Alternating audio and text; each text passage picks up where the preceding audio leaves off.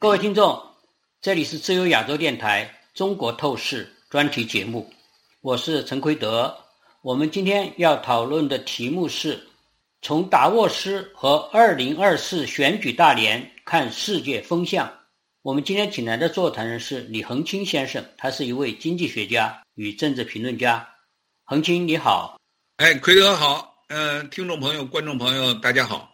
达沃斯的世界经济论坛是一个聚集全球工商、政治、学术、媒体等领域的领袖人物的一个非营利组织。今年二零二四年的年会于一月十五日开幕，历时五天。来自约六十多个国家的首脑和跨国公司领导人举行了会谈，讨论地缘政治、全球经济等各重大问题。大家知道，二零二四年举世滔滔。地缘政治的局势相当紧张，全球的经济放缓，利率上升，区域战争烽火四起，乌克兰战争、加沙战争、红海紧张的局势此起彼伏。今年到会的一些重要人物是乌克兰总理泽连斯基，过去他曾经通过视频参加过两次达沃斯会谈，这次是他亲自本人到达沃斯来参加会议。还有法国总统马克龙，这是他第二次参加峰会。出席峰会的还有中国国务院总理李强，他是2017年中国国家主席习近平到访达沃斯以来中方最高级别的官员，以及以色列的总统赫尔佐格，引人注目的阿根廷的新当选总统米莱，以及卡塔尔、黎巴嫩和约旦的总理。美国国务卿布林肯和国家安全顾问沙利文等美国高级官员也出现在论坛上。出席会议的还有沙特阿拉伯的代表团，外交大臣费沙尔亲王率领，川普的女婿库什纳也应邀出席。今年的达沃斯论坛，他声称的主题是重建信任，在地缘政治的挑战、气候挑战和技术挑战面前恢复信任。这意味着要应对地缘政治的危机，创造就业和增长，利用人工智能以及制定和思考长期战略。但是，恒清，在你的观察下，你觉得现在目前的全球的核心关注的一些基本问题，例如美中紧张的关系、加沙的战争、人工智能，还有乌克兰如何结束或者如何解决俄乌战争这些紧迫的问题，达沃斯论坛能做出什么贡献吗？还有李强在这个会上做出了献和贡献吗？请。因为就像您刚才提到的哈，今年的达沃斯论坛呢，它的主题呢叫重建信任。呃，然后您要刚才提到了，现在呢，全世界呢有几个热点，就是火药桶正在炸，美中关系啊，然后加沙战争啊，人工智能啊，俄乌战争的结束和乌克兰的这个未来这些问题哈，确实都是大家关注的重点。然后在这个重建信任这个问题上呢，实际上不同的国家、不同的利益集团呢，他理解不同。所以呢，我还认认真真的看了一下这个李强的在达沃斯上他那个讲话。哎，十几分钟，他也在重申啊，重建信任。用中国的角度呢来看达沃斯，他就是说呢，在过去的这几年当中呢，呃，世界呢对中国呢不信任。我们所看到的脱钩断链啊，这个产业链重组啊，供应链重组啊，然后对这个中国的高新技术的封堵啊，哎，像这些，实际上呢，西方呢已经形成了一个阵营。哎，中国呢？李强呢就提出来，我们既然是重建信任嘛，那你们现在应该信任我，信任中国。所以呢，他在这个时候呢，他就提到了他的讲话里头有几个重点。一个呢，他提前一天，比国家统计局公布的数字呢早了一天，他对外传达呢说，中国呢二零二三年的 GDP 增长了百分之五点二，超过原来预计的百分之五。这个是一个。第二一个呢，他提出来，他说呢，这个中国呢改革开放。开放的大门呢不会关上，然后呢还会继续开放。另外呢，他提出来说，中国呢还有很多中产阶级。他提出来了，这个中产阶层，呃，有四亿人，中等收入群体超过四亿。他说，在未来的十几年将达到八亿，有这么大的一个市场，欢迎你们来来投资。如果要失去了这个投资的机会的话呢，你就失去了下一个发展的机会。所以呢，他讲了这么多了以后呢，结果呢，外界似乎呢不买账。呃，中国政府呢说他这一回呢是一个友谊之旅啊，然后是魅力之旅啊，讲了很多很高调的宣传。但是呢，外界不买账。首先，对于这中国国内二零二三年经济增长百分之五点二这个数据啊，大家呢是持非常鲜明的这个怀疑态度。这个西方的经济学者和一些大的。机构和公司啊，都认为呢，中国政府的这个数字呢不实。大家呢，很多人的估计啊，说也就百分之三点多。比如像 IMF 国际货币基金组织，然后呢，很多的经济学家呢认为呢是在四，四点五，根本不是五点二。然后呢，长期观察中国的这个荣鼎集团，他提出来呢更加低，他认为呢中国的实际增长率应该也就在约百分之一点五。哎，像这些发表的各种各样的观点哈，对李强的这对外宣称的中国经济的实力啊，大家呢感到怀疑。另外呢，关于这四亿的中产阶层，呃，然后可能会增长到八亿，这个呢是更大的持怀疑态度。是，因为呢，现在随着房地产的这个贬值，中国这个民众呢，百分之七十的资产，所谓中产阶层，百分之七十的资产都在房地产里头。大量的贬值，现在很多的资产都缩水百分之五十了，而且呢，上头还有巨大的这个贷款、这个债务。所以呢，从这个角度来说呢，应该说现在的中国的所谓的中产阶层，即使是四亿是原来那个估计，即使这个数字是真的，没有被夸大的话，现在也应该至少削减一半。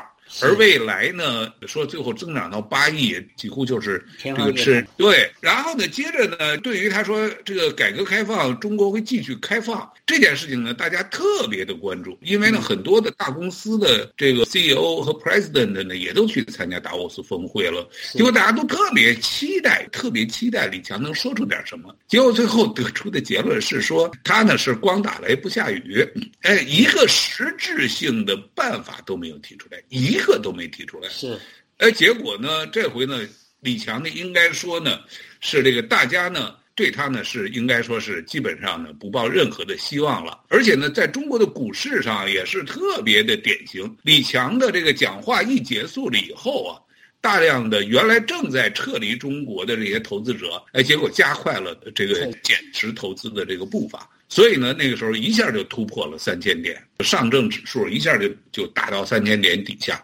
所以呢，从这些角度来看哈，应该说现在呢，中国在世界经济当中呢所占的这个重要的已经不在了，今非昔比了。是这个对家对李强和他的执政团队的话，应该说非常的不抱希望。我想恒星就谈的比较全面了，就李强那个讲话总体来的反应，我觉得基本上我都是说到点子上的。从这个事情，还有整个的会议，他要确定的主题，要重建信任，要解决那些核心关切，就是美中紧张关系啊、加沙战争啊、人工智能和乌克兰未来。看来从李强的讲话身上，与会者是对中国经济不抱希望了。即使说他那个百分之五点二，大家都不相信了。即使是真的，你看，二零二二年是一个大疫情、中国残酷清零政策彻底实施的一年，最凶的是二零二二年，搞得最惨的。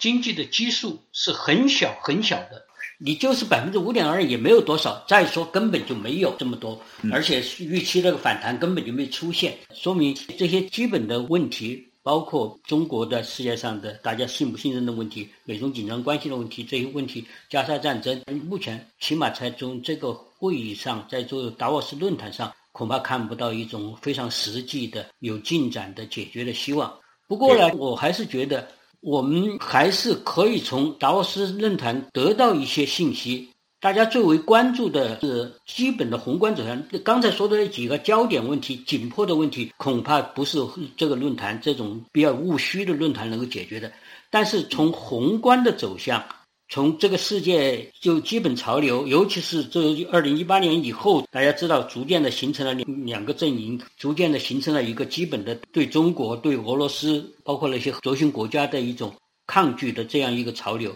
从达沃斯会议来看，今年恰恰是一个全球性的选举大年。这个全球性的选举大年，它是不是可能提供一些方向？包括这个会议上的一些发言，能不能看出一些？就从这几年来，全球逐渐的转变了一些重大的方向以后，这个凝结出来的一个政治后果，会在今年的大选年出现。我们是否可能看出一些征兆来呢？要回答这个问题，是不是要看一看在二战之后世界这个潮流的钟摆，它几次的来回摆动？二战之后，当然大家知道，刚刚建立初期，新的世界秩序是美国主导的，是富有自由主义色彩的。大家都知道，它是以联合国宪章、世界人权宣言为代表的。联合国创始时的安理会的五个常任理事国是美国、英国、法国、苏联、中华民国。仅仅只有苏联一国是共产国家，它没有办法主导大局。所以，联合国宪章和世界人权宣言这个最根本的宪章所规定的内容中间，基本上都是自由主义色彩，而没有丝毫的共产主义色彩。但是后来，由于冷战的兴起，社会主义阵营加固，特别是红色中国的出现，就共产主义降临中国以后，两大阵营哗然而分。苏联领导的共产主义阵营，就社会主义阵营，和。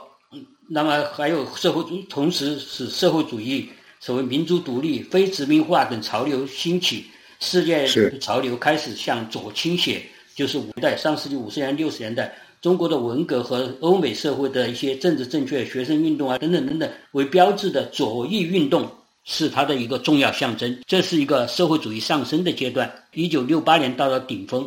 但是到了上世纪七十年代以后，潮流开始向右摆动。里根、撒切尔的保守主义兴起，一九七四年的到一九九一年，所谓世界的第三波民主化出现。到一九八九年，大家知道中国的天安门民主运动以及前苏联与东欧国家组成的社会主义阵营的解体，第一次冷战结束，这个是非常重大事件。自由民主获得了史诗性的重大胜利，自由浪潮到了顶峰。虽然中国在一九八九年民主运动遭到血腥镇压，然而北京在经济上仍然回归到他八十年代的一些老路。邓小平为挽救自己政权，意识形态不得不向西方进一步妥协，依赖列列宁主义式的市场导向，就是共产党还是要领导，但是加入了市场经济的因素。所以，冷战之后全球化的经济飙升，以及二零零一年的九幺幺事件，使中国获得了红利，经济起飞，政权的实力增加。二零零八年美国的金融危机以及当年北京的奥运会是个标志，加剧了这种不问价值的混沌式的全球化的趋势。这种趋势不久，中国上升为全球第二大经济体，但中共仍然坚守并扩张它的垄断性的权利，从而开始了对二战以后国际秩序构成重大的挑战和威胁。那么，面对威胁，从二零一八年。或者稍早，也就是基本上是从川普政府上台以后，或者稍早，从美国开始反击共产中国崛起和扩张的潮流兴起，西方国家大幅度修改政治方向，中共成了主流国际社会的头号敌人。多年来所谓淡化意识形态，很快转向了价值观壁垒分明的对峙与竞争。虽然俄国于二零二二年二月发动了侵乌战争，成了西方世界最紧迫的敌手。但是，因为俄国国势的衰落，从基本态势上看，共产中国仍然是既有实力也有意愿挑战主流世界秩序国家，也是潜在的第一号世界公敌。而且，从川普政府到拜登政府，虽然双方在很多方面政见不同，但是对中国的政策，从贸易制裁、脱钩、进华为、援台湾到结盟联邦、印太战略、民主同盟等等，是基本一致的，是有连续性的。所以，它也获得了世界性的共识。虽然俄乌战争、哈以战争对此有所干扰，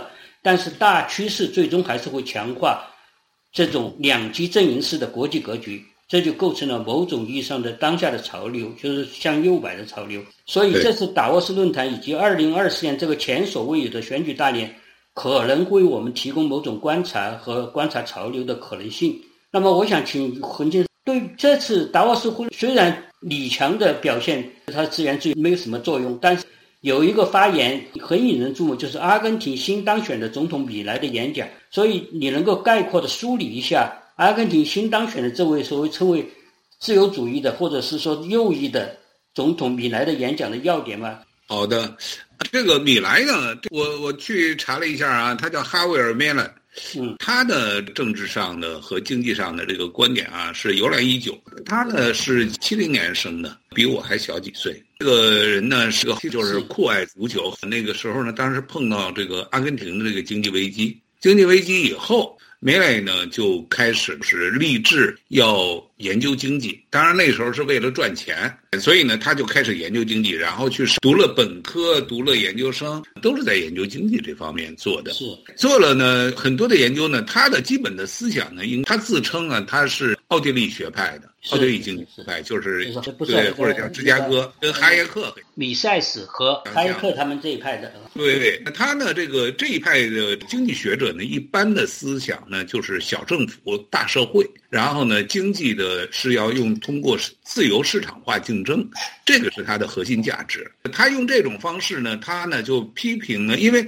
阿根廷这个地方呢是一个长期的左派思想或者叫社会主义思想统治的这样的一个一个国度。因为虽然它是一个资本主义国家，但是它的很多的经济思想呢，都还是大政。小社会，政府权力极大，所以呢，这个梅奈呢，他在这个选举，他从选议员到他后来做媒体评论、做经济学评论，然后到选总统，整个的过程呢，都是贯穿了他的这个无政府主义或者是叫做自由派的经济学者的这种思想。而且呢，他呢这个人呢也挺有意思，他五十三岁了，五十三岁呢，这个他呢到现在没有结婚，也没有女。朋友，所以他的生活呢也是这种，就是一个很自由的这样的一个一个状态，很有意思。然后呢，他呢这回呢在在达沃斯呢这个演讲呢，他就非常强烈的就说呢，自由市场是这个自由市场的资本主义是解决现在的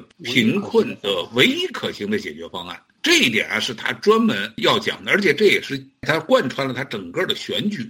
选举总统的过程。所以呢，他呢长期呢，他说，在过去的，就是刚才奎德你在总结的，说在过去向左转的这个历史的关头呢，他把他这套思想呢又重新拿出来再讲。哎，所以他就讲到了，他其中提供了一些一些基本的一些论证，比如说在这个从。这个公元开始到一直到这个十九世纪的这整个这个时期，这个全球的人均 GDP 几乎是停滞不前，没有发展。然后他认为呢，自由贸易的这个资本主义啊，是作为一种经济体系，绝非产生问题的根源，但是它是呢解决和结束全球贫困、饥饿乃至极端贫困的唯一的方法。他坚决的反对集体主义和社会主义这个这样的这种经济制度，所以他认为呢，他们是阻碍经济发展的这个重要的这种智库。然后呢，他呢，他就明确说呢，说没有这个市场的失败，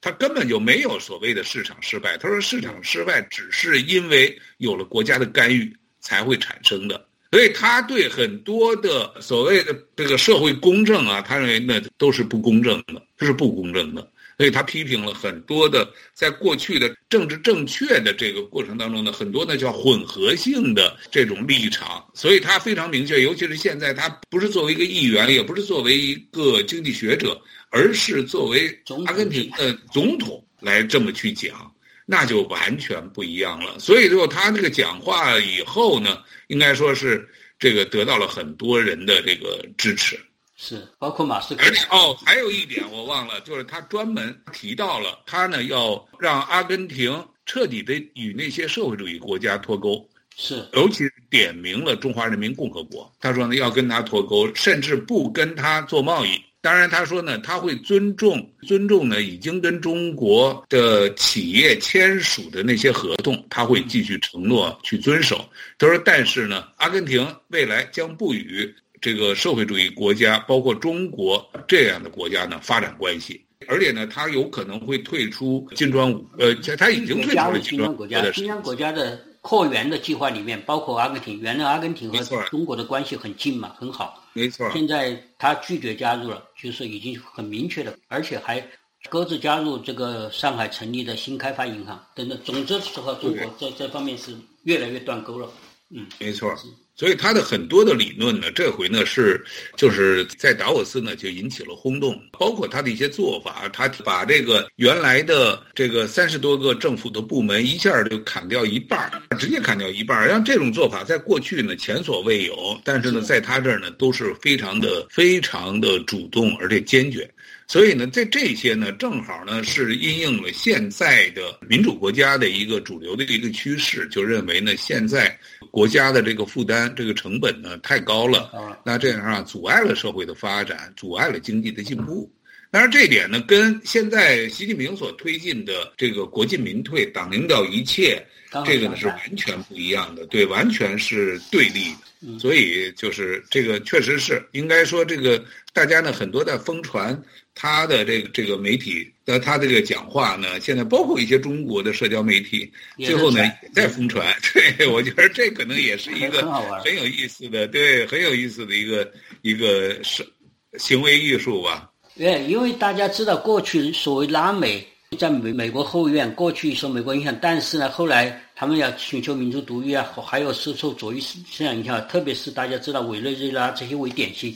和。一个西方的这个主流价值越来越拉开距离，甚至像委内瑞拉这些就基本上就倒向了中国和古巴、呃和苏联这这样一些阵营。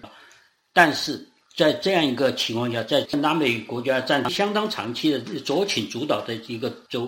开始出现米莱先生这样一个很大胆的，而且非常的惊人的、果断的转向的行动，我觉得是非常重大的，也也预示了。整个的人类的潮流，就是世界的潮流向何方转的很多，而且他说的都是，并不是说是，虽然他说的非常鲜明、非常绝对，有些人觉得是太过度了，怎么怎么了，但是总的来说，例如他对社会，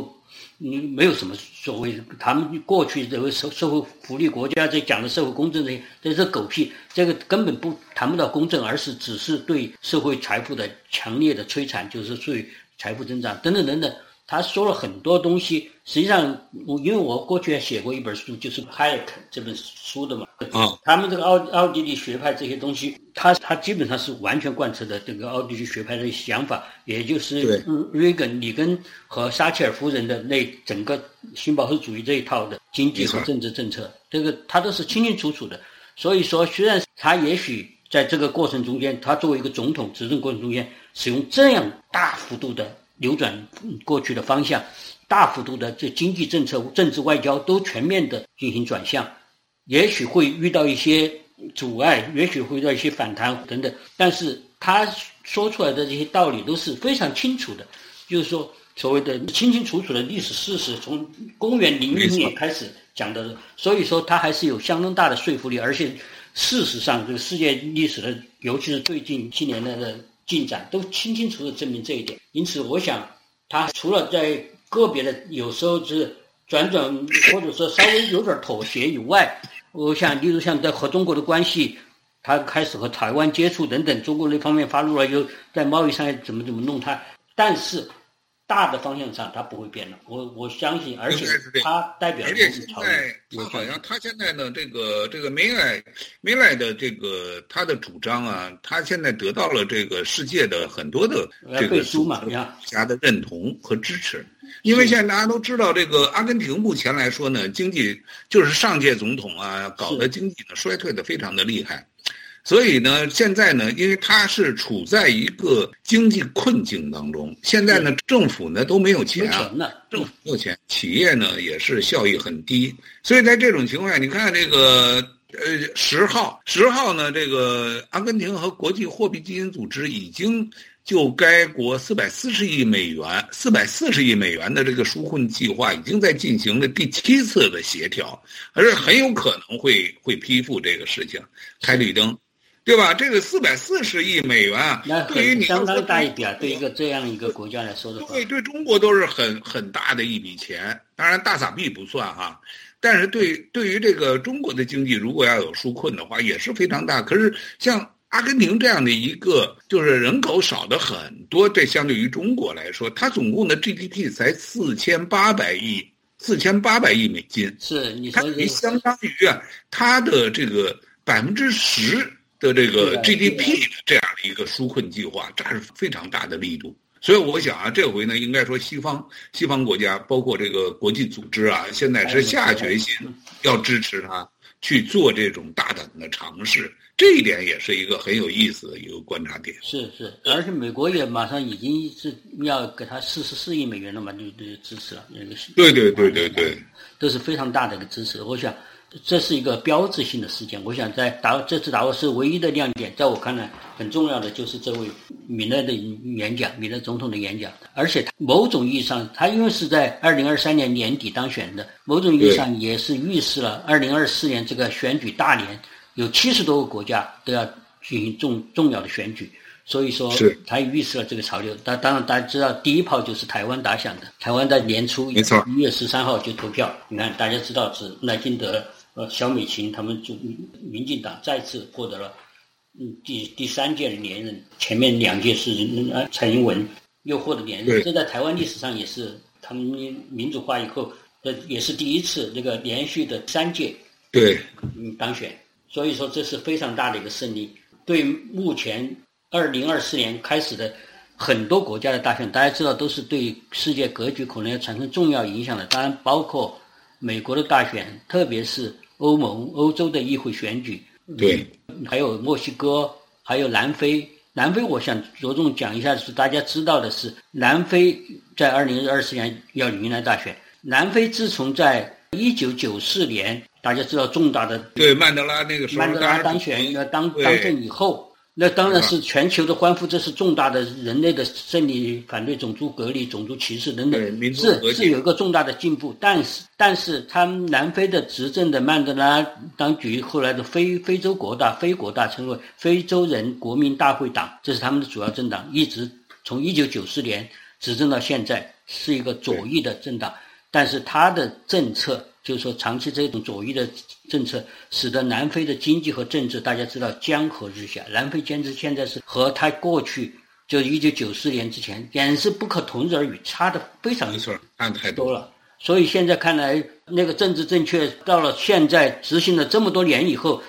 政治经济状况这么糟糕以后，他们现在的国家总统也承认，这次选举会面临空前激烈的竞争，也许是该换换党的时候了。在你的观察下，你觉得大概来看吧，因为这有七十多个国家，我们看一些重要的选举，刚刚才也谈到了台湾和包括刚才说的这个，基本的潮流有有有哪些方向性的可能性的出现？应该呢，我的一个基本的观察呢，应该说呢，像现在呢，整个的主流民意啊，现在呢开始进行了向右转。向这个保守的这个自由自由主义的这个方式呢，去回归了。所以呢，现在呢，像这种福利国家呀，然后社会主义啊，这些呢，都现在是普遍的不受欢迎。除了几个像独裁国家呀这样的，还是有这种方向。你包括像社会主义国家当中的越南，已经做了一些大很大量的这个在经济政治上的都进行了大量的改革。所以我想呢，这个这回呢，应该说呢，从大选您提到的这个大选的这个趋势看，确实是啊，啊，西风压倒东风，右风压倒左风，右压左，这个呢，一个一个大的方向，应该是这个保守主义啊，是要在一段时间内至少啊，要会变成一个世世界的这个国家治理的一个主流的一个主流的一个方式，对，没错。我想，所以我这可能是未来的一年当中呢，所可能可以期盼的。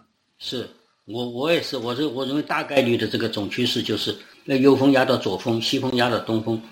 是一个中庸式的保守主义的复兴正在兴起。没错，这个是很有可能的。当然，像俄罗斯，是我同意很多观察家的预估，很可能还是普京当选。但俄罗斯这种选举现在已经没有什么太大的意义了。他一人专权的国家已经被把这个过去还有一点点嗯选举色彩的东西已经是基本上抹掉了，所以说他普京当选和不当选这个东西都无关大局，关键是在于普京要不要下台，关键是普京战争如何结束，这才是他的命运的关键。他们那个选举都是完全是玩的东西，都是没有意义了。你说，所以我觉得他这个普俄国的选举没有什么太大的参考意义，而其他的国家很多国家有相当程度的自由的选举的国家，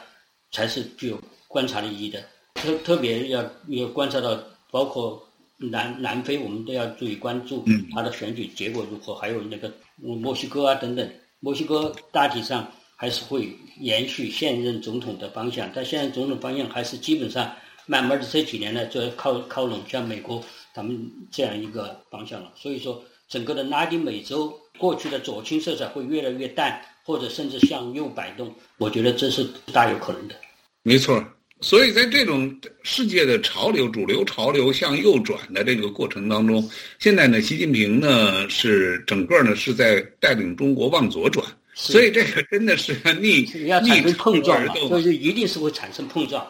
而且这产生碰撞有可能产生不知道什么碰撞。当然，大家不希望有战争式的碰撞，但是，嗯，政治上的、经济上的激烈的碰撞是必然发生的，而且没错也会影响到习近平的命运。是，好的，我们今天就讨论到这里，谢谢李恒清先生，谢谢各位听众，再会，再会啊，多谢啊。恒清哎，没有没有，好。